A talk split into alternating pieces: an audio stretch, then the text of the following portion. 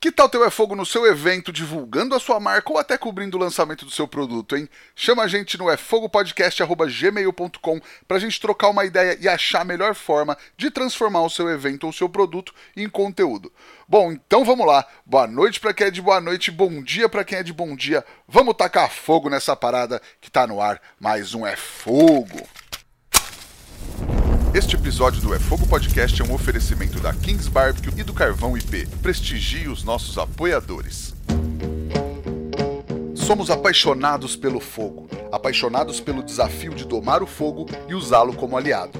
Eu sou o Rodrigo Peters e é essa paixão e respeito que trazemos para o É Fogo, um podcast de entrevistas onde o churrasco é tratado como hobby, mercado e paixão.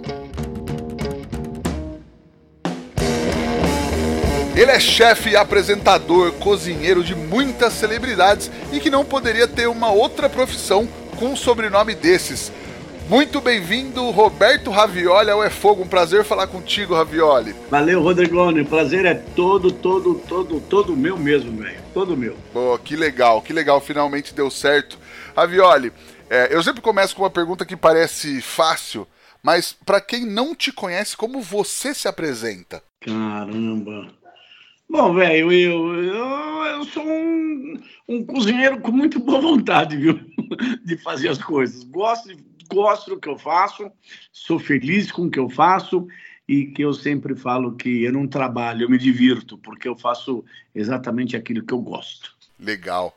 E quais as tuas primeiras lembranças de cozinha da vida, assim, tipo de infância lá atrás, família? Bom, velho, isso é é, bom, você sabe que todo italiano ele não, não come para viver, ele vive para comer, né? Ele está tomando café da manhã, pensando no almoço, almoçando, pensando no jantar, e está jantando para pô, por que, que não vamos comer mais tarde ou amanhã de manhã, né? Eu acho que eu sou italiano também. Viu? Pois é, velho. Pois é. Isso, isso é uma, é uma constante né? É uma assinatura da, da, da, família italiana. E na nossa casa sempre foi assim. Então a gente aprendeu as coisas na barra da casa da, da, da mãe, da avó, dos primos, da tia, né?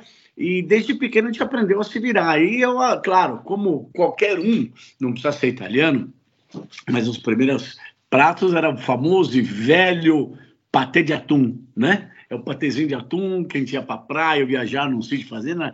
é pegar maionese, misturar atum, uma salsinha. Não vou nem falar de alcaparra e alite, porque já está sofisticando.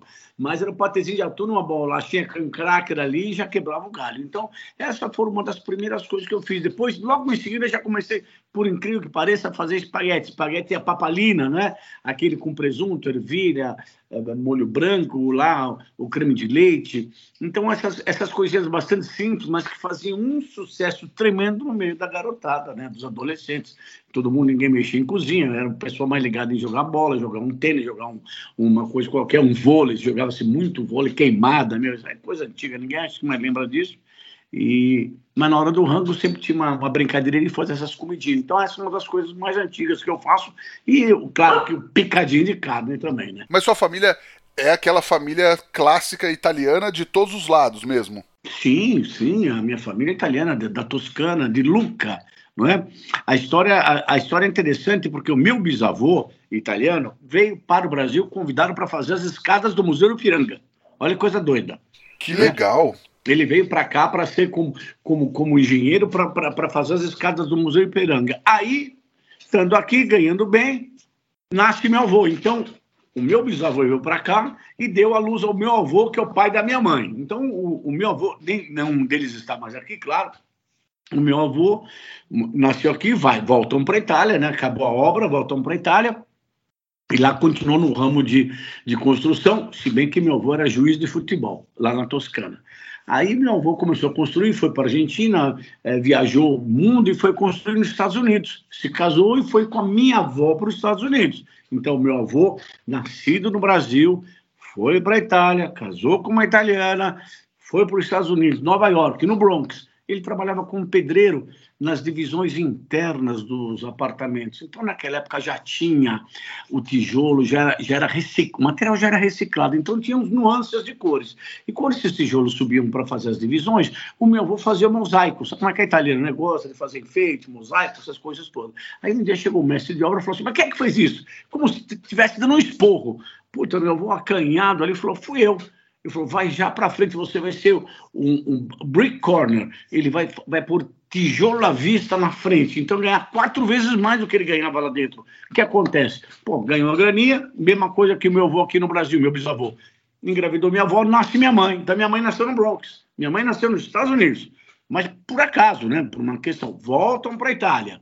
Então, todo mundo na Itália. Um italiano, depois com um filho brasileiro, com, com, com, uma, com uma neta italiana, né, americana. Aí vivem lá e não sei o quê. Minha mãe conhece meu pai, casa. Meu pai era capitão de artilharia, fez a Segunda Guerra Mundial.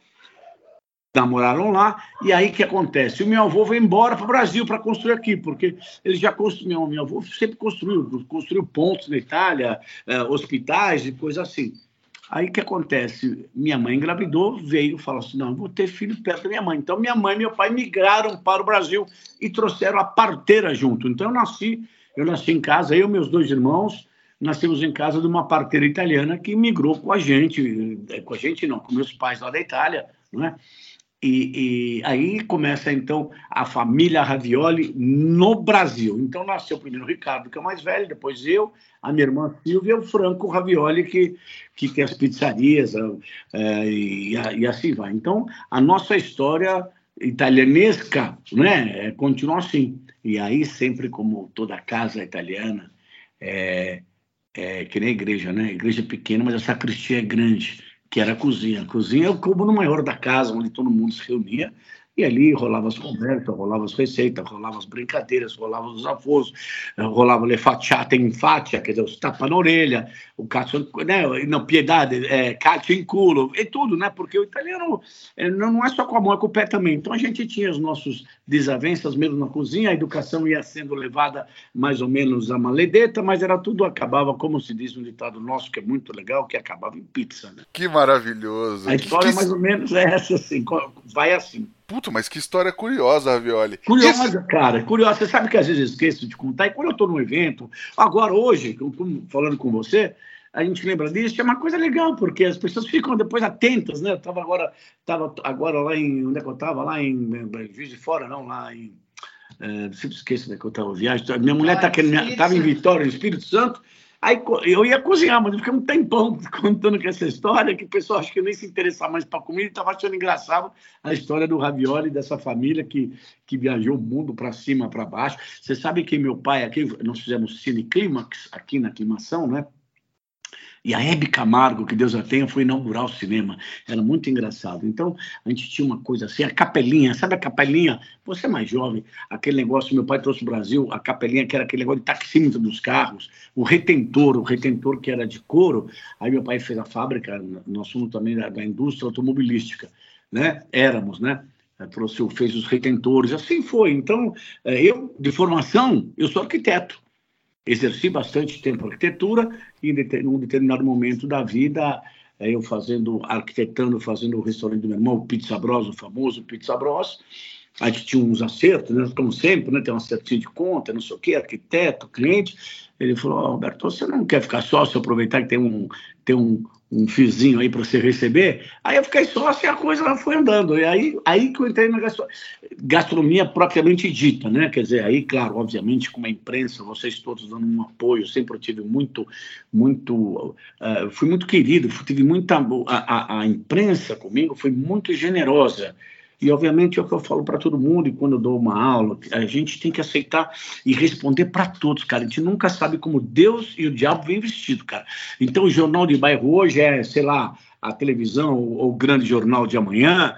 Então, a gente tem que ser grato por qualquer informação que alguém queira colher da gente e espalhar para esse mundo. Porque a gente vive da notícia. Como é que a gente vai saber? Como é que alguém vai saber de mim se não está você falando aí agora? Claro, exatamente.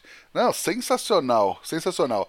Mas esse sobrenome Ravioli é um sobrenome comum? É comum ter nomes de comida, assim? É, é tão comum que uma vez meu pai quase se pegou aqui no Brasil com uma pessoa, porque a gente na Itália, a gente fala é, sempre o sobrenome, Ravioli, Le Margarita, e minha mãe é Calone, mano, quase que dá um canelone, né? O sobrenome da minha mãe é Calone. É verdade. Aí meu pai chegou num, num determinado evento, estávamos no Sul, e ele falou, ah, muito piaceiro, Ravioli, o cara, muito prazer, capelete. Meu pai dele uma bolacha, e o capelete, o cara é capelete mesmo. O cara, o sobrenome dele era Capelete. então tem Capelete, lasanha, espaguete, você pode fuçar que é normal. Esse é, é, um sobrenome normal e é um sobrenome romano. Romano. Que Vem maravilhoso. De romano, daquela terra lá. Sim, sim. Você sabe que eu tenho uma história muito parecida, eu vou contar muito rapidamente. Meu pai é mestre de capoeira da vida inteira, o apelido dele é Tarzan. E aí, já teve uma vez que uma prima da minha mãe ligou para ele, falou: Ô Tarzan, é aqui a Jane. Aí ele, ah, então beleza, qualquer hora eu te levo pra dar uma volta no cipó. e era uma prima da minha mãe que chama Jane mesmo, só que ele achou que era uma piada. Então, essas coincidências, né? Aí tem que tomar cuidado. Eu já passei um perrengue em navio, tá fazendo um desses cruzeiros que a gente pega nos Estados Unidos, que vai para vai essas ilhas aí no meio, tá, não sei o quê, pô, animado, desci, piscina, estava barato, então Dom Perignon, já na piscina, todo sabe, que é coisa de metido, né? Coisa de querer visitar, sabe, querer ir na, na, na, classe executiva e ficar tudo galã, né? As bobagens da vida, mas faz parte. Aí ia vindo um cara gordinho assim, né, passeando assim, eu lá na piscina, né? Eu não quero nada que ele tá passando, eu falei, ei, olha lá, vem a orca. Pô, o cara não virou e falou assim, orca é a sua mãe? Cara brasileiro. Eu, dali para frente, aprendi a nunca mais me falar. Primeiro, já fui mal educado em falar um negócio desse, eu, eu reconheço, mas ficar quietinho, porque a gente pode tomar uma invertida, não sabe nem de onde vem. É, com certeza.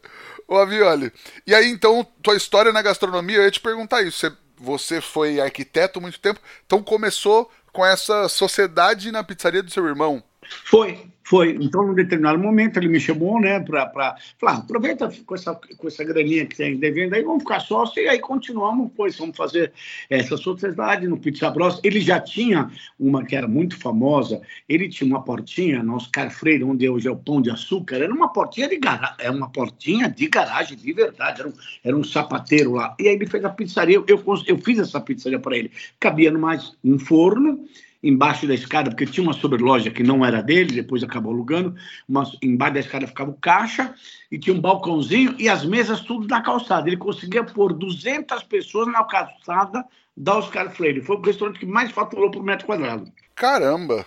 E na calçada, hoje em dia, acho que é impensável isso, né? Impensável, impossível. E aí, aí, aí, aí surgiu o Pizza Gross da Consolação, que era o, o, a pizzaria e restaurante. Aí foi uma obra muito bonita, uma eu fiz uma construção super bacana e nessa pizzaria eu fiquei sócio até um certo momento. E uh, como é que a coisa rola? Como é que uh, rolou? Num determinado momento, com a Fórmula 1 aqui em São Paulo, uh, algum restaurante, algum buffet, alguma alguém desses teve que desistir em algum momento. E me chamaram. Chamaram a gente para fazer, suprir a escuderia Itália. Por que eu estou contando isso? Porque eu fiz três vezes o circuito mundial de Fórmula 1 cozinhando né? Mas aí, aí nós fomos fazer. Eu fui fazer esse circuito, falei, vamos fazer, vamos fazer o circuito, vamos cozinhar lá. E fomos cozinhar para a Itália. Eu, lembro que eles tinham que me pagar coisa de 15 ou 20 mil dólares, uma coisa assim, não pagaram. Eu falei, porra, mas, né? Como não pagaram? Aí o, o manager chegou assim: olha, Ravioli, olha, não gostamos de vocês, faz o seguinte, vem para o México que no México era, era, era, o grande prêmio seguinte, né? Teve Brasil, o seguinte ia ser o México. Vem para o México que lá a gente acerta. Falei, pô, caramba. Falei para o meu irmão e os sócios né, da, da, gente, pô, vamos lá tal. Eles não se interessaram, na verdade, não se interessaram. Falei, pô, Roberto, esquece, é, é, né? Que vamos no México pegar o dinheiro, pô, fazer uma viagem. Eu, eu falei, quer saber? Eu vou. Eu vou. Porque eu tinha ficado muito amigo do, do pessoal de Comandatuba, que organizava todo o catering da Fórmula 1. Foi para o México para o GP, chego lá no GP do México, pô, vou lá, não sei o que, ajudando, lavando. Ah, eu fui porque eles me arrumavam, é, como é que se fala, a, a, estadia e os ingressos, né? Eu falei, mas como é que eu pago? Vou ter que pagar avião, pagar tudo, né? E nessa época eu tinha pânico, cara, eu tinha síndrome do pânico, mas eu via, entrei no avião, você acredita? Falei, como é que eu vou pagar essa passagem? Eu fui no, no, na, no Estadão, não é no Estadão, como é que chama aquele outro braço do Estadão? É me fugi agora. O jornal, falei, eu, vou, eu, eu, posso escrever uma matéria, para a Fórmula 1? Ele falou: o que, que você quer escrever? Eu falei: eu quero escrever duas matérias, uma chamada Glutos Glutones e uma Primopiato. O, prim, o Primopiato, eu, eu ia falar sobre coisas da Fórmula 1. Apesar que eu adorar a Fórmula 1, não entendia nada. Mas a ideia era me informar com, com o piloto, com os mecânicos, mulher mecânico, saber receitas, comidas e tal, tudo. Pode escrever uma filipetinha no jornal. E a outra, Glúteos Glutones, eu faria uma receita regional quando era da África do Sul, quando era na Itália, quando estava na Alemanha, quando estava em todos os lugares, né? E aí o que acontecia? Eu queria um quadradinho. Eu levava essa, eu escrevia, eu escrevia isso e eu conseguia um patrocínio pequeno da Varig e da Perdigão. A Varig me dava um desconto de 75%, e eu ia de executiva, né? Com pânico, mas ele me dava 75% de desconto. E a Perdigão me dava produto. E o produto para mim é dinheiro, porque o produto eu vendo. Né? Então, então eu não deixava de fazer, Rodrigo. Eu ia atrás, eu sempre fui um cara batalhador de atrás. E assim eu fui fazendo, foi, foi, foi crescendo e eu fui fazer Fórmula 1. Né? Depois da Fórmula 1, do curso é Correia. Aí eu cruzei para Ayrton Senna, o George Schechter, o, o, o Piquet, para todo mundo. Eu ia lá, fazia, oferecia, curtia fazer. Né? Então, a minha vida se tornou isso. Eu achei muito bacana estar em eventos. Aí que acontece? Em 91 veio o Pavarotti para o Brasil. E eu fui atrás, porque eu quis fazer Pavarotti. Falei, vou atrás para fazer. Tem que fazer. Um cara chamado Ravioli, veio um italiano aqui, não vou fazer. E eu consegui ganhar esse, esse, esse, vai, esse contrato. Aí me pagaram com 100 entradas, né? Pra, aí eu convidei tudo que é amigo meu para assistir o Pavarotti. Aí, cara, o que, que eu fiz? Lá tava, quem estava construindo nessa época todos aqueles esquemas de palco, tinha uma grua lá de 30 metros de altura ou 40. O que, que eu fiz? Eu peguei, eu fiz um cartaz da Barilha enorme e falei pro cara da grua, olha, eu te dou dois contos aqui, dá para pôr esse cartaz lá em cima? Ele falou, claro, e me pendurou o cartaz lá em cima. E com isso, eu ia vendendo, né? Eu, eu, eu ligava para as empresas, a Barilha me deu, o, o, o Riso Galo me deu, a Água São Pellegrino. Então, eu fui conseguindo uma grana, ia buscar, né? Claro, uma coisa honesta. Eu, eu, eu pedia, mas eu, eu, eu entregava as coisas, né? No sentido me oferecia para fazer. Então, as coisas foram assim. Então, a, a, a, questão de evento comigo foi muito grande. Aí vieram todos os Hollywood Rock, cruzei para Whitney Houston, Rolling Stones, e assim vai, uma, uma pá de gente. Mas porque eu ia atrás, Rodrigo, eu sempre fui um cara de ir atrás, até hoje, eu vou atrás, vou atrás das coisas.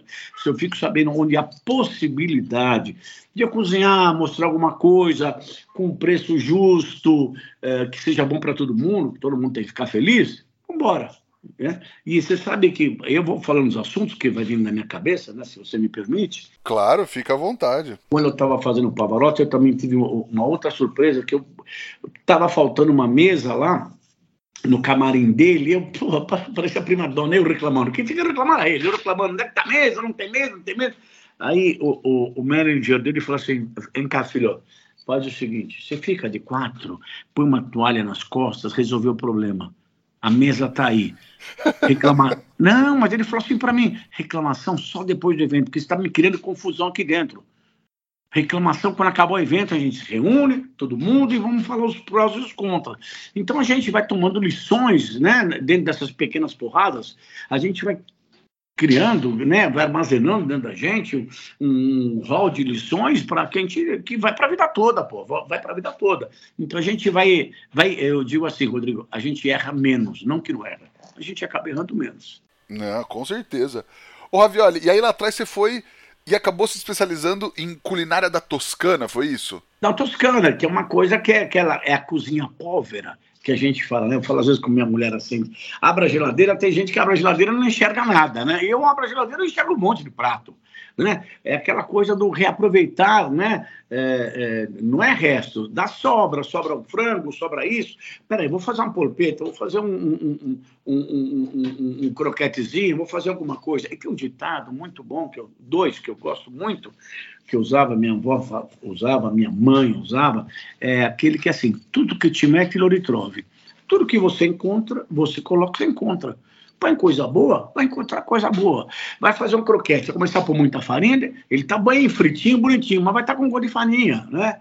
E outro ditado é que, aquele que é assim, que é quello que te va, te vuole. Isto é, aquilo que é preciso é necessário, nem mais e nem menos.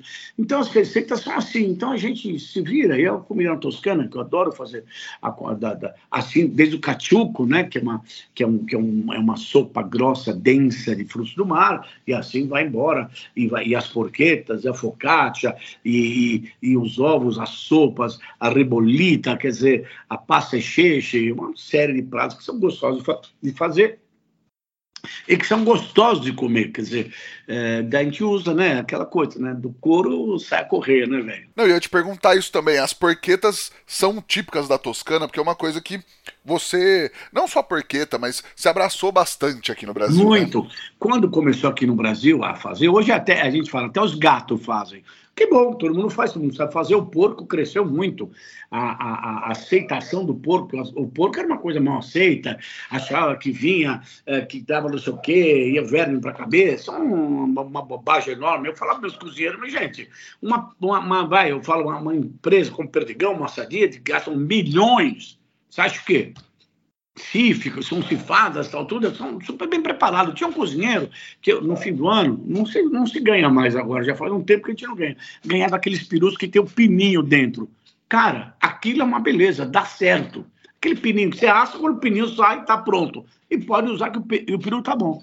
Aí a gente recebia 10, 12 perus, fazia para vender. Aí chegou na cozinha, olhar um buraco no peito do peru. Meu cozinheiro pegava a faca, arrancava aquele negócio. Falava, isso aqui não serve para nada. É, então são os procedimentos, né? Então agora, então quando a porqueta veio, eu comecei a fazer, porque na verdade essa porqueta que a gente come, que a gente esse vai, essa barriga de rolo, na verdade isso chama tronqueto. Tronqueto em porqueta, porque a porqueta de fato, ela é inteira, porco inteiro, porco inteiro, desossado inteiro. Normalmente até tem a cabeça, né? Também, com a cabeça e tudo. O que, que a gente faz hoje? O tronqueto, você tira o, braço, as pernas do porco, fica aquele meio dele, o lombo, o lombo e a barriga, né? Aí o tempero dela deveria ser só o, o clássico: sal, pimenta, alecrim, bastante alho e seria o, o erva doce a erva doce, né? Aqueles chapim lá, os pelinhos da erva doce, ou se não, as sementes de erva doce. E você amarra ela e assa. Então, quando você vai num restaurante, às vezes você vê conilho, né? Coelho em porqueta, é, é, quer dizer, é o coelho desossado, amarrado, recheado, assado, da maneira que você faz a porqueta. Então, a porqueta hoje, então, é uma forma de você assar o porco, não é? Mas o que a gente vê por aí, esses rolos, tal, que eu faço bastante, que é mais prático, né? Sem dúvida nenhuma, é o tronqueto em porqueta. Maravilhoso. E aí popularizou bastante, a galera hoje faz. Bastante, faz. Todo muita gente faz e, faz e fazem muito bem. A verdade é bem essa. Antigamente eu andava de braçado, hoje a concorrência é muito grande, a turma é muito boa. O, o, o brasileiro, o brasileiro cozinha muito bem mas muito bem mesmo. Eu digo às brasileiras também, essas donas de casa, essas que são as verdadeiras chefes de cozinha, que saem de casa, deixar comida comida para o marido, que vai voltar para o filho, para a escola, outra, não sei o quê, vai buscar na creche, essa, essa loucura toda. Então, o brasileiro tem muito disso, e o, e o brasileiro, é, principalmente o norte e nordeste, tem um paladar muito apurado de uma maneira de trabalhar, talvez pela falta de ou estudar ou isso aquilo, então eles têm uma memória muito boa. Você sabe que está num restaurante ali, quando você faz 500, 600 covertas, o cara ali na boqueta e o chefe de cozinha e o cozinheiro, se você canta lá 10, 12, 15 pratos, o cara pá, pá, pá, faz tudo, sai na perfeição. E temperar e fazer cozinha para muita gente não é fácil temperar. É muito fácil você errar. Não é? é no, no, sal. Então, o, o, a nossa turma, a nossa mão de obra, mais antiga é super qualificada. Tanto é que quando esses caras saem do Brasil, se dão muito bem. Hoje em dia, quando as pessoas falam assim, não, vou fazer uma faculdade de gastronomia, de você chefe. O que é ser chefe, cara? Chefe, um dia alguém te chama de chefe, né? Você não sai com diploma de chefe, né? Você está, eu, eu sou, eu estou como agora vice-presidente da da Federação Italiana de Cozinheiro. A gente, a gente prega, a gente quer que seja feito a comida clássica. Claro que você pode inventar, mas a comida clássica, o tiramisu é feito com mascarpone, o, o, o, o a, como é que chama? A, a, ou como é chama? A carbonara não vai creme de leite. Apesar que na Itália usam-se também, vários usam o creme de leite para suavizar o gosto do ovo, não é? Porque às vezes ele fica forte, não é bem preparado, não é bem feito. Mas a gente briga pela, pela, pela pela cozinha clássica, que isso é muito importante, que é a base das coisas, que depois daí para frente, claro, a pessoa faz hoje, você pega hoje esses meninos, essa moçada aí toda, que é muito criativa nesses eventos, nesses, nesses reality show que você vê por aí, né? Tem uns até medo, né? Mas é, tudo bem, é válido, é, tudo é válido, né? Tá indo, né? Criatividade. Sim, sim. E aí foi as porquetas que acabaram te levando para os eventos de churrasco, Ravioli? Foi, opa, foi a porqueta. Me lembro muito bem quando o Botino, o Rogério, né, e o Felipe Aversa que me chamaram para conversar. Eu fiquei, falei, pô, não acreditei, pô, vamos fazer a porqueta. Então, primeiro eu fiz uma, um varal meio diferente, com umas correntes, com os espetos, com os espetos pendurados, eh, para ir quebrando galho. Depois eu fiz a Ferrari passar dois anos, eu falei a Ferrari, que, era um, que é um instrumento que uso até hoje, é uma, uma churrasqueira com roda, e tem três espetos que giram não só é, entre eles todos, como é, rotação, eles fazem rotação e translação. Nossa, eu fui lembrando isso aqui agora, geografia. E depois disso eu vim acabar fazendo a, a, a roda gigante, que hoje em dia é copiada, mas no fundo a gente ficava com meio pé da vida, né? Estou copiando. Mas tem uma história muito legal, viu, Rodrigo, que fala assim: a Coco Chanel, uma vez, a Coco Chanel, quando ela começaram a copiar as coisas dela, ela ficou mal, caiu em depressão. Aí chegou no manager dele e falou assim: pô, estão me copiando tudo, não aguento mais. Aí sabe o que ele falou para ela? Olha, filha, quer dizer que você está no caminho certo, né? Então é isso, as coisas boas são para ser divulgada, é, repicada, ser feita. Então hoje tem, claro, virou um circo. Já vi roda gigante, vi chapéu de mexicano, eu já vi tipo trem fantasma, levando porqueta, quer dizer, virou um show muito grande. A última churrascada que teve agora, do Botino, já foi uma coisa mais tranquila, mas, né? Não, o Leve que faz as coisas dele, né? Ele é completamente maluco, né? A, a, a, o performance dele no, no assar churrasco, né? É lindo.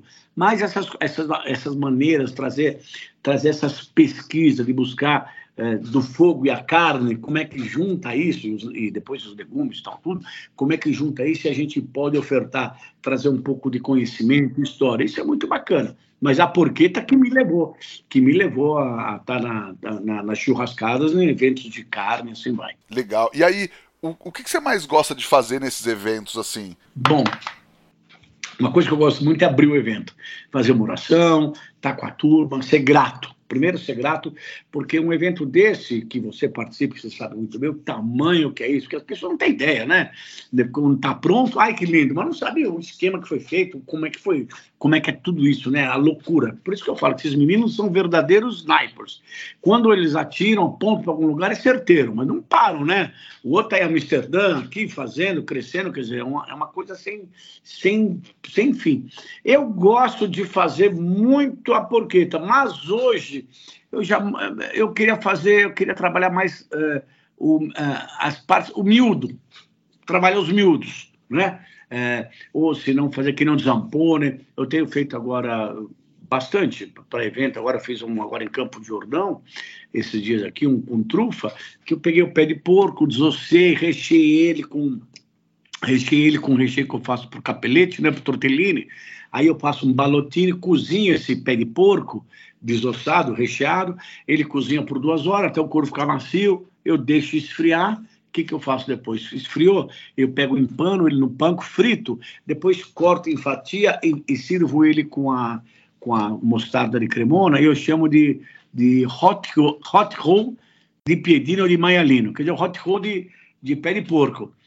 E, no, e, já fiz com, com Rueda, já fizemos junto em festival, então fica muito legal, porque fica esse, parece um, um hot roll mesmo, mas feito com, com pé de porco desossado e recheado. Então, trazer essas coisas, como crostino, os, os, os fígados, a, a dobradinha, eu adoro fazer dobradinha, mas a dobradinha frita também bem fininha, é, é, um, é, um, é, um, é um aperitivo, sabe? Você joga um salzinho ali, ele fica super legal, uma páprica, então você está tomando uma caipirinha, um chopinho, tal, tal, aquela.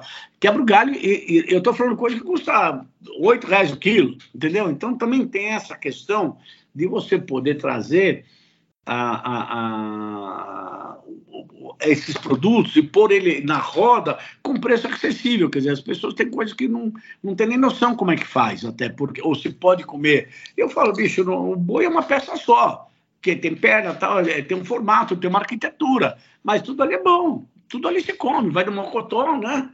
Aquela claro. ele vai embora, tudo. O focinho, fazem o focinho, faz a orelha, quer dizer, as pessoas, é, tudo é possível comer, não é? Não, e até apresenta para o público novas possibilidades de alimentação que às vezes a pessoa nem está acostumada, né? Mas é claro, mas é claro. Eu ia na feira, a gente ia na feira com minha mãe na época que você, você nem tinha nascido. Na feira tinha carne de baleia, você acredita? Carne de baleia, vermelha, vermelha, vermelha. E o coração de boi eles davam, a gente comprava para dar para cachorro. Hoje é varia, hoje você vê em churrascadas tem pratos e pratos feitos com o coração de boi. Que é, é verdade. É uma proteína bacana. Né? É super legal. Agora, tudo tá em saber preparar o produto, né? É, como, né? Você vai cozinhar, ou vai assar, ou vai fritar aquilo. Não, perfeito. E até você falou o lance da galera copiar a roda gigante, as coisas da porqueta tal. Tem uma coisa que eu, eu vi e repito e falo bastante também, que é isso, se você. Você só não pode parar de criar. Porque aí a pessoa que está copiando, se você parar, ela vai chegar aonde você está. Se você não parar de criar, a hora que a pessoa está te copiando, você já está 10 passos na frente, né? É isso aí, não para. Então a cabeça está aqui, né? Mudando, fazer, como fazer, quer dizer, é, é, é, dessa forma que, gente, que, eu trabalho né, na, na, minha cabeça, né? Como modificar, como eu vou fazer isso, como eu vou fazer esse peixe, como eu vou fazer o picadinho. Hoje, hoje eu estava preparando que eu vou fazer, esses dias eu vou lá para Palmas, lá no Tocantins, vou fazer uma aula show, fiz um, um ragu de pirarucu, maravilhoso, cara Maravilhoso. E as pessoas não sabiam nem o que é pirarucu. E ficou maravilhoso mesmo, gostoso, bom. E é, é esse tipo de coisa que a gente faz. Quando gente vai para para Belém, ou, ou, vai lá na feira do, do Ver o Peso, os peixes que tem lá, o filhote, assim, vai, aquele cará, aquele cascadura. É, tem tanta coisa bacana que você pode é, é, subtrair, né? Tirar gosto, trazer um gosto, uma novidade, quer dizer, é, é, bacana, quer dizer, não é só o que a gente chama de vai, carne nobre. É, o que, que é carne nobre, né? Ou se não, peixe nobre. É, nobre eu acho que está na maneira de você fazer o produto, você exaltar o produto e trazer ele de uma forma elegante, mais saborosa, extrair o máximo que você pode tirar de sabor dele dentro da, da, da, da sua maneira de cozinhar, né? E eu, eu penso muito assim, cara. Não, com certeza. Ô Ravioli, e aí você tem também uma vasta experiência é, na frente das câmeras, né, na, nas emissoras do Brasil, aí, anos de experiência na TV.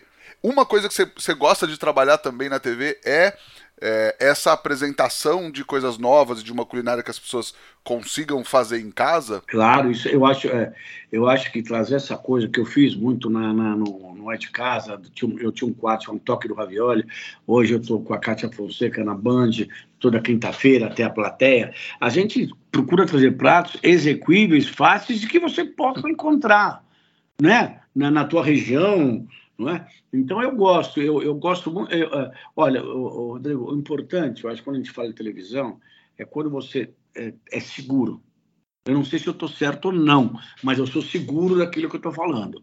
Né? Então, quando você não é seguro, é espontâneo, aquilo sai, e sai normal. É, eu aprendi por osmose a cozinhar, né? de ouvido, que nem piano com a minha mãe, com a minha tia, com a minha avó, piano. Então, não me assusto. Às vezes eu falo com minha mulher, ela fala assim, mas pode por isso? Pode, amor, claro que pode por isso. Pensa um pouquinho, será que vai dar gosto? Se eu ponho uma salva, eu não tenho a salva, eu ponho o alecrim, ponho o tomilho, não tem problema.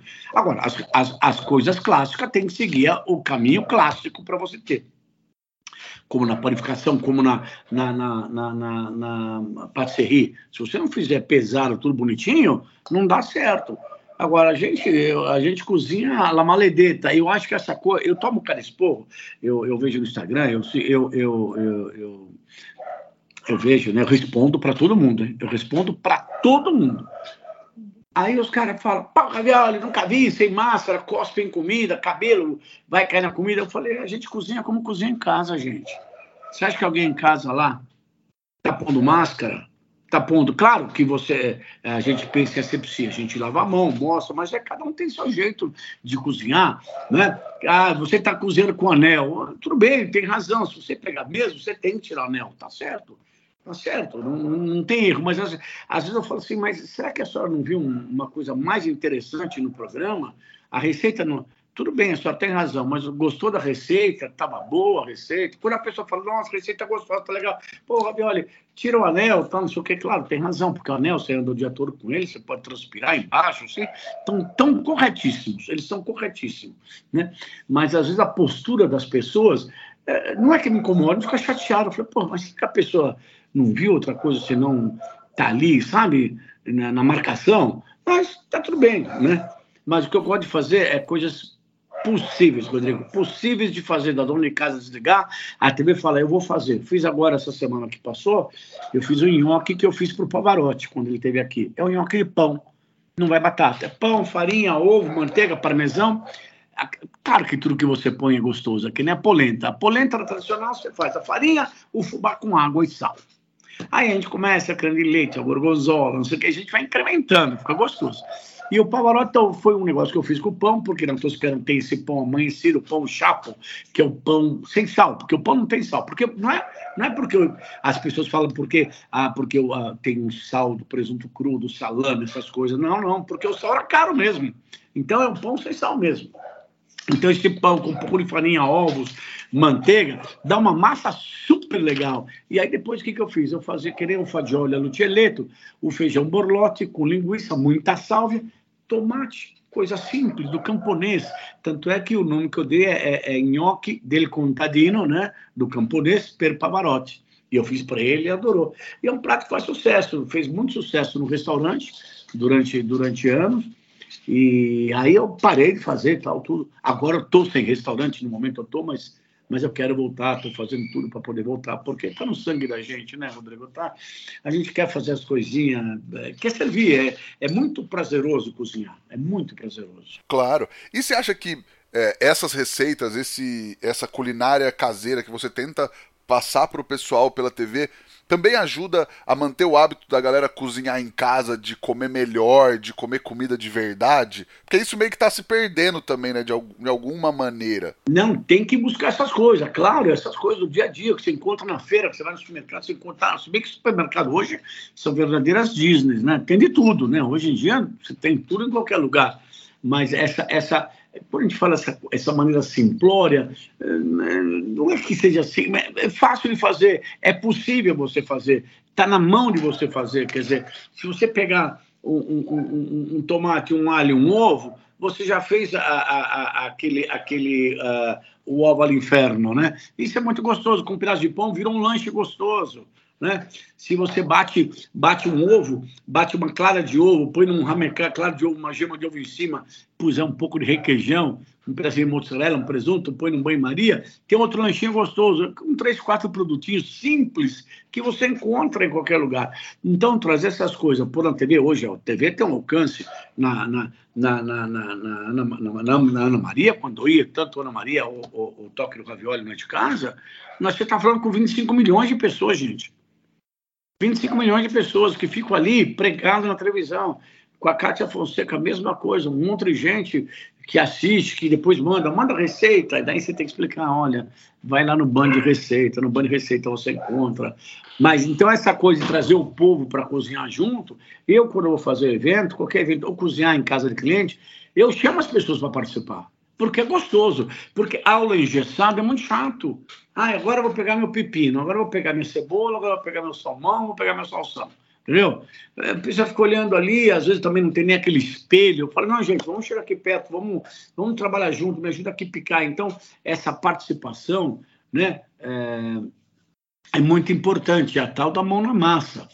Eu tinha um programa, há um tempo atrás, é, é, quando era com Alckmin, quando tinha a antiga FEBEM, né, existia a FEBEM, e eu não sei porque num discurso eu fui falar alguma coisa, me puseram no palco. Eu fui falar alguma coisa com o assessor, falou, não, vai no palco e fala.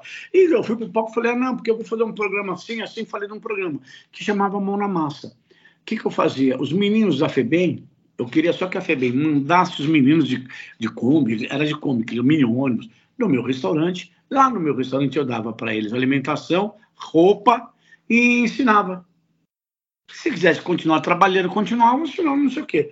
A maioria depois eh, foi embora, é, não, virou, outros voltaram a ser presos, mas, alguns vingaram, então salvou Então, essa coisa de você ensinar, e nós temos, uh, Rodrigo, a obrigação, quem sabe, nos qualquer ramo, nós temos obrigação de passar isso para frente.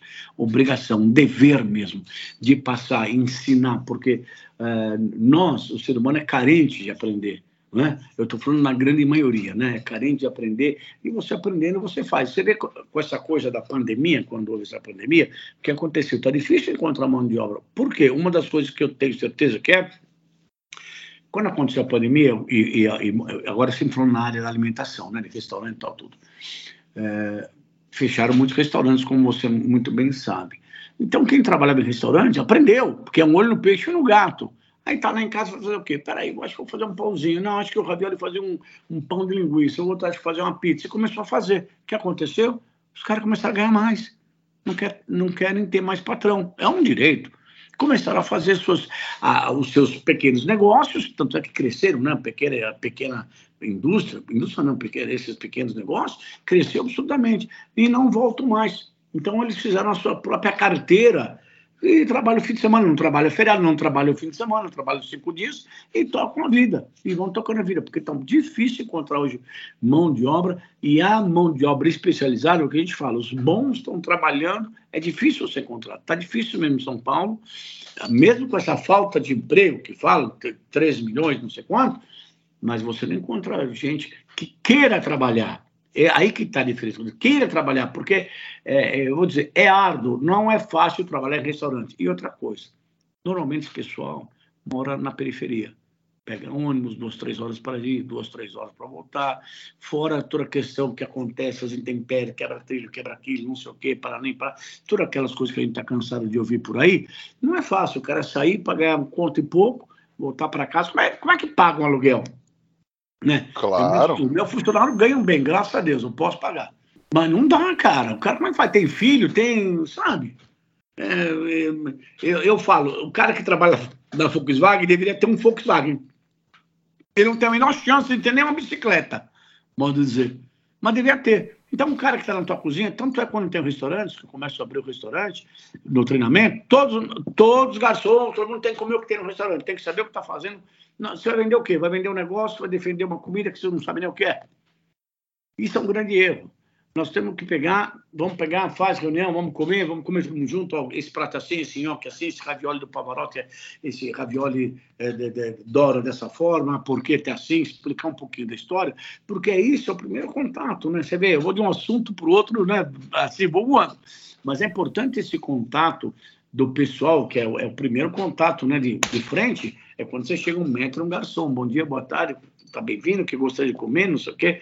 Então, esse tipo de coisa tem que ter. Então, esse ensinamento eu também dava para os meninos da FEBEM quando vinham lá no restaurante, tentava passar um, um, pouco daquilo que eu sabia, do que tinha dado resultado na minha vida. Sim, mas eu acho isso importantíssimo também, porque isso até que você falou do, claro, do, dos meninos da FEBEM, também é um projeto maravilhoso, mas até é, eu brigo muito também, eu falo, a gente faz muito esse treinamento no restaurante, porque uma coisa é o cara reproduzir o que ele ouviu, Outra coisa é ver o que ele sentiu quando ele provou e falar com as impressões dele, com as palavras dele, né? É muito mais autêntico. É muito mais. Por que, que pôs o alite ou por que não pôs aquilo, o tomilho? Ah, mas tudo igual, tomilho, alecrim, salve. Não, não é tudo igual, senão não, não, nem nasceria, né? Então, ó, ó, isso, ó, então a gente fala, né? Ah, ah, para pena, sálvia, para pelo, alecrim. A gente usa muito assim na Itália, né? Então você vai fazer um frango, uma codora, uma perdiz, um becatino, então a gente põe a sálvia, né? Aí para pelo, normalmente, o alecrim. Mas claro que tem as suas nuances, que a gente muda, a gente põe um tempero aqui, um tempero ali, mas é importante porque o gosto final dá diferença. Então, nós do Brasil temos um hábito, eu não vou falar mania, mas hábito de marinar, marinar, marinar. Se você pega todo. Eu, eu, eu, não, eu não vou muito no YouTube, mas eu vejo tudo no. Eh, como é que chama, Ebe, que eu falo? No, no Instagram, as receitas, né? Pode reparar, os caras salgam, temperam, tudo no final. A gente não tem um hábito de marinar, marinar, marinar, deixar marinando tanto tempo. E não é assim, né? Então, ele põe, começa a assar, depois vai lá para o sal, acerta a pimenta, ajusta. Por quê? Você começa a marinar, depois começa a diminuir, ela a, começa a reduzir a, a parte líquida, ou vai ficando salgado, coisa assim. Então, tem que cuidar muito com isso. Boa, boa. E se você, assim como todo o Brasil, está querendo aprender com quem realmente sabe sobre defumação, se liga que nos dias 6 e 7 de outubro agora vai rolar mais uma edição do curso prático profissional da Kings Barbecue lá em Tapetininga. E são dois dias botando a mão na massa e aprendendo os segredos do American Barbecue que vai transformar o seu negócio ou vai desenvolver seu hobby para sempre. Você já sabe, chama a galera no Kings Underline Barbecue para garantir a sua vaga no curso, porque esgota muito rápido, viu? Ravioli, qual é aquela dica que você gostaria de ter recebido lá atrás, quando você começou, que você acha que teria feito toda a diferença para você? Ô, oh, Jesus. É que você já deu muitas dicas maravilhosas já até agora, mas de repente uma que. Se eu tivesse feito isso ou aquilo. É. é olha, eu, eu fui muito reticente com vegetariano, mas o vegetariano não é tão lá atrás, mas eu fui muito reticente com vegetariano.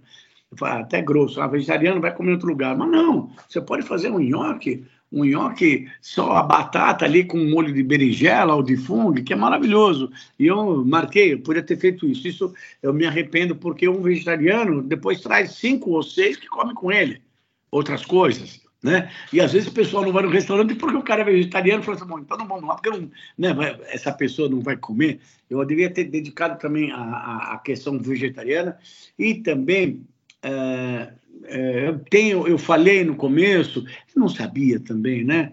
Na, na, na no, no, ensinamento do pessoal, é, como também o, o, cuidado que você tem que ter, claro, a sepsia tal, tudo, a gente achava que sabia, mas depois que, que vem as nutricionistas, que a gente, eu odeio nutricionista, mas precisa. mas precisa, Precisa. Só que elas não dão um tempo, está cortando a carne, ela chega ali, o que, é que essa carne está fazendo aqui? Minha senhora, acabei de cortar. Daqui a pouco eu vou pôr na geladeira, não dá para ser correndo para um bife lá e volta. Mas tem que ser, porque senão vira. Então, esses cuidados, eles são eh, muito importantes, né? É, é, mas, na verdade, eu, eu, sempre fiz aquilo que eu aprendi na minha casa e dava certo. Eu nunca quis fazer. Ah, ah, eu queria, sempre fiz e faço a comida que dá para você entender. Quando inventava minha, alguma coisa, minha mãe falava, eu estou comendo, gostou, mas o que, que eu estou comendo? Ela falava, mas o que, que é isso que eu estou comendo? Está gostoso, porque é, palatável, né? Então, eu sempre fui é, para coisa mais, talvez simples, talvez também por não ter essa aptidão de cozinhar como esses grandes cozinheiros, esses grandes chefes fazem, esses molhos todos demorados, mas eu sempre fui um, um, um rústico meio casual que cozinhei. Mas eu acho que é, não é que eu me arrependo. Eu poderia ter feito, sabe o que? Uma cozinha, talvez em algum momento, um pouco mais leve. Como diz meu cozinheiro quando eu tô, quero fazer regime, e fala assim: chefe, fala, fala, Marcão. O senhor está em regime? Então, vou fazer uma comida bem leviana para o senhor. Falei, muito obrigado. Maravilhoso. E, e outra coisa que tem que tirar, às vezes, da mão de cozinheiro: o alho. Porque o alho, ele é um tempero. Como, como, como a, o que eu não gosto lá, tem a salsinha, o coentro. Mas, usado com parcimônia, ele vai bem. Vai comer uma coisa ali óleo, ou um filé al pepe, né, um poivre, tem que ter a pimenta. Agora, não pode ser tudo assim, né? Então, às vezes, o erro da pessoa, ah, mas eu gosto de, de do azeite dendê e tal, e, e, e, soca. Então, mata os alimentos. Então, é muito importante esse cuidado. E esse foi um cuidado que eu sempre tive e não me arrependo, que eu aprendi na minha casa. Minha mãe fazia pomarola, a gente chamava de pomarola, põe o azeite, o alho cortado na faca, dois pedacinhos de alho. Eu pensava, mamãe, põe tudo. Não, não, não põe não. Põe o tomate, o tomate mais maduro, ele ia, ele ia, ele ia se processando, virando molho mais rápido, então ela jogava para o canto da panela. E aquele um pouquinho mais verde, amarelado, ela deixava no meio onde tinha mais fogo. Quer saber? Aí é, é precursor do sous vide, para baixa cocção. A gente faz isso desde sempre. Então a gente pega os aparelhos, fica lá. Pô, mas vai cozinhar, juro por Deus, eu, não, eu, não, eu, eu, olha, eu sou antigo, eu sou um cara antigo, eu não, eu não consigo imaginar um negócio ficar 12 horas para ficar pronto. Não, mas eu. Provavelmente, Rodrigo, eu estou errado provavelmente eu estou errado. Mas, pô, não, tem que mas não é errado também, né? sabe? Minha mãe fazia, minha avó fazia, põe lá no cantinho, tá, tudo faz as coisas. Quer dizer, depois você vai pegar um, um negócio, um aparelho. Primeiro você pode, não dá para cozinhar muita coisa junto. Né? É, são pequenos, são pequenas bacias ali, containers, que tem esse, esse aparelho que vai, não vai, vai, não vai. Mas, mas com os fogões de hoje, né? Você tem uns combinados, você faz o que você quer e e mais um pouco, né? É verdade. Ô Ravioli, a gente chega agora no Lenha na Fogueira, onde teoricamente a gente fala de polêmica aqui no podcast. Pode mandar? Ué, vamos lá, ué. Qual que é o maior pecado para você? Servir bem passada uma carne que deveria ser ao ponto ou quebrar o macarrão no meio para cozinhar? Puta, tem que dar nos dois. Mas eu acho que eu acho que puta merda, quebrar uma Quebra, é, um quebra macarrão, se ele, até se ele cozinhar no ponto, passa, poderia passar, mas a carne acabou com a carne, acabou com o suco da carne. É, é, é isso, mas isso é uma coisa nossa que também, tudo bem passado, a linguiça tem que estar estorricada, o frango muito não sei o quê, e não é assim. Né? Aí o frango, ou se não bacalhau, bacalhau assim mesmo é salgado. Não, bacalhau não é salgado. Você não dessalgou ele direito. O bacalhau não tem sal, tá no mar não tem sal. O sal é uma forma de, de você manter o bacalhau, né? Durante, né? De manter ele. E, então, mas cortar o macarrão dá, dá até medo. Eu acho que isso dá dois meses de cadeia na Itália dá e a carne bem passada, se for uma bisteca, uma fiorentina, bom, aí é seis meses de cadeia, sem direito à visita íntima. ah, não, é certeza. Isso é, eu não preciso nem falar. A pessoa no que passou já chama a polícia, é automático. O garçom já manda chamar é, carabinieri. Maravilhoso, maravilhoso. Ô, Avioli, e aí a gente chega na nossa pergunta de um milhão de reais que transforma todo mundo em poeta aqui. O que o fogo significa para você? É, meu, o fogo, o fogo é tudo. O fogo é abraçar, né? O fogo é, é, é o calor, é o que te abraça, é a chama, é a luz, é o que ilumina, o que traz, é o que assa, o que cozinha, que te aquece, não é? Ele que te dá referência, que te, sabe, é a luz do fundo do túnel, quer dizer, o fogo é muito importante. Sem ele, o que, que a gente vai fazer? Então, essa forma do, do, do, aquecer, de passar esse calor através do fogo, depois pode ser aquecer numa pedra que faz aquelas sopas portuguesas, assim vai, não é? Mas o fogo. O que, que você faz sem fogo? Tem que falar com os japoneses, mas é mesmo assim ele precisa do arroz, fazer o negócio do arroz lá, né? É, Exatamente. É, não, o fogo, o fogo o fogo, puta, o fogo é vida, né? E o, aquele estalar da, da, da madeira, a, a, a, tudo em volta do fogo é muito gostoso, tudo te traz é, lembranças, gostoso, abraço, é, carinho, é, é, o fogo é fraterno, o fogo é isso, o fogo é, é, é assim, é poético. Demais, fogo. demais, demais. E, Ravioli, você tem uma dica, um truque, uma receitinha para passar para a galera que está ouvindo a gente nesse momento? Truque? Bom, truque não tem. É, truque, na verdade, não tem truque, né? Eu, eu, quer fazer uma receita com fígado de galinha? Ah, mas não come fígado de galinha. Mas come patê? Ah, patê eu como. Então tá comendo fígado de galinha. Então, ó, ó os ingredientes, olha. Um pouquinho de azeite, manteiga, alho. Três coisinhas. Sálvia. Aí é sálvia, não alecrim, não, sálvia.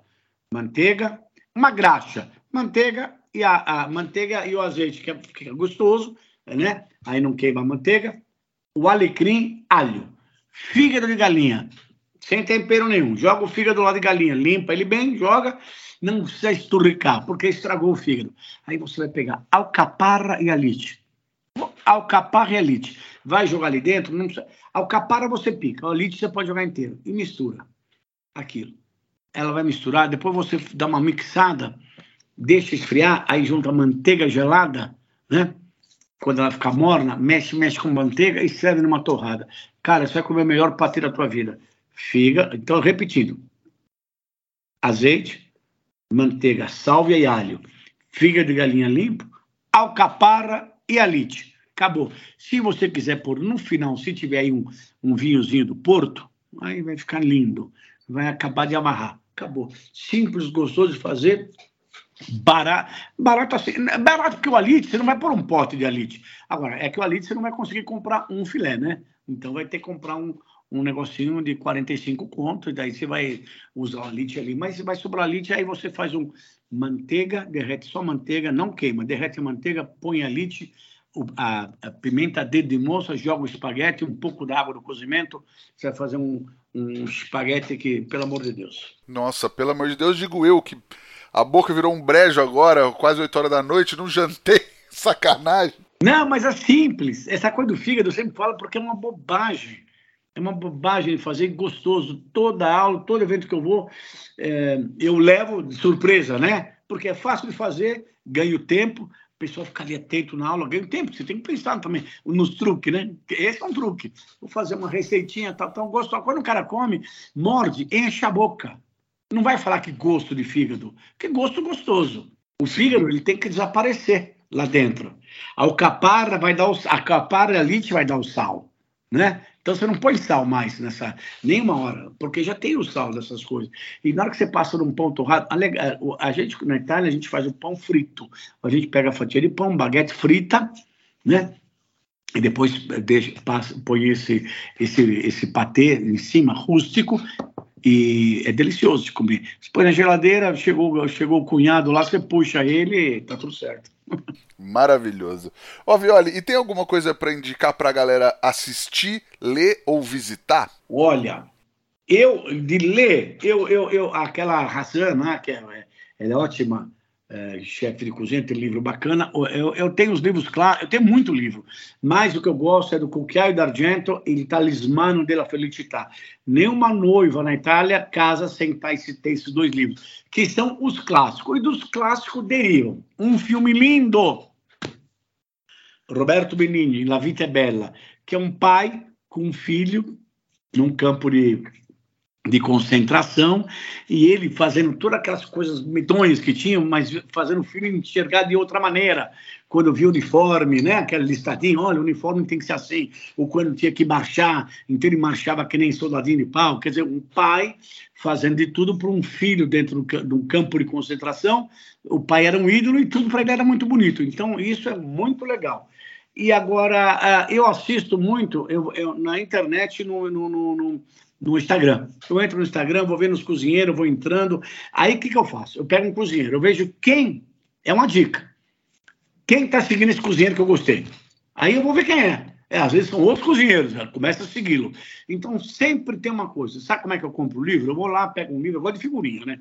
De ver figurinha. Pego o livro, vou abrir, abrir uma receita que eu achei legal, fecho e já compro o livro. Então basta ter uma receita que eu ache bacana, eu compro o livro. E na internet você faz isso. Você vai seguindo, vai, ver um lá que bacana. É, nossa, que legal essa maneira que esse cara montou o tiramisu. Aí você vai atrás dele, ele tem um monte de outras referências dele. Aí você vê quem segue ele, ou quem ele está seguindo. Esse cara que você gostou está seguindo alguém que é bacana. E aí você vai montando a tua biblioteca, porque eu pego salvo tudo. Então eu tenho salvo receitas e receitas e receitas que eu gosto, que eu acho execuíveis, que eu quero trazer para os meus, meus vídeos, ou, ou na TV, ou que eu posso passar para o meu, meu público, uma coisa que, que, que, é feita de produtos que a gente não usa, acaba não usando. A gente não usa peixe nenhum no Brasil essa quantidade de peixe, a gente não usa nada disso. Então tem uma série de receitas gostosas de você fazer que as pessoas falam, nossa, mas pode fazer isso? Claro que pode. Maravilhoso. Ravioli, quem quiser te encontrar na internet da vida, trocar ideia, perguntar alguma coisa, por onde te procura? No Roberto Ravioli, arroba Roberto Ravioli, tudo junto, Ravioli um L só, pelo amor de Deus. E, e e me acha, aí tem o direct, aí eu respondo, eu falo, eu falo com o maior prazer, com o maior carinho, tenho prazer, fico feliz, me sinto lisonjeado quando alguém me procura para querer saber alguma coisa. Então, isso é aquela coisa, né? Estamos no caminho certo. Alguém quer saber alguma coisa de você, né? Boa, verdade. Fala pra galera seguir a gente também no arroba efogopod, no meu que é arroba Rodrigo Peters, underline, e mandar esse podcast, ajudar a gente a divulgar. Manda para aquele amigo que fica fazendo besteira na cozinha pra ouvir as histórias do Ravioli, pelo menos toma um pouco de rumo, né? Cara, Brigadíssimo, foi um prazer falar contigo, ouvir as histórias. Voou o tempo, uma hora que minha mulher tá marcando. Eu falei, será que eu vou conseguir falar uma hora? Se deixar, a gente fala até amanhã. Com certeza. Agora, Mas agradeço muito. Oi? Eu que agradeço, cara. Eu que agradeço. Obrigado mesmo. Eu, eu, eu sou um fã seu do jeito que você leva, que você mostra as coisas, somente em todos os eventos que você é o Cicerone que fala e apresenta, você tem um carinho especial, uma maneira muito bacana de falar e, e colocar as pessoas em tal grau, quer dizer, é, eu que me sinto lisonjeado, Rodrigão, eu que te agradeço, velho. Oh, imagina, um prazer, um prazer enorme falar contigo, Ravioli. E aí quero agradecer também a Kings Barbecue, o Carvão IP, e pela parceria de sempre você que nos ouve aí no, do outro lado do fone aí, semana inteira. Já sabe, semana que vem tem mais. Obrigadão, Ravioli, até a próxima. Valeu, tchau. Falou, lindão. Beijo, tchau, tchau. Falou.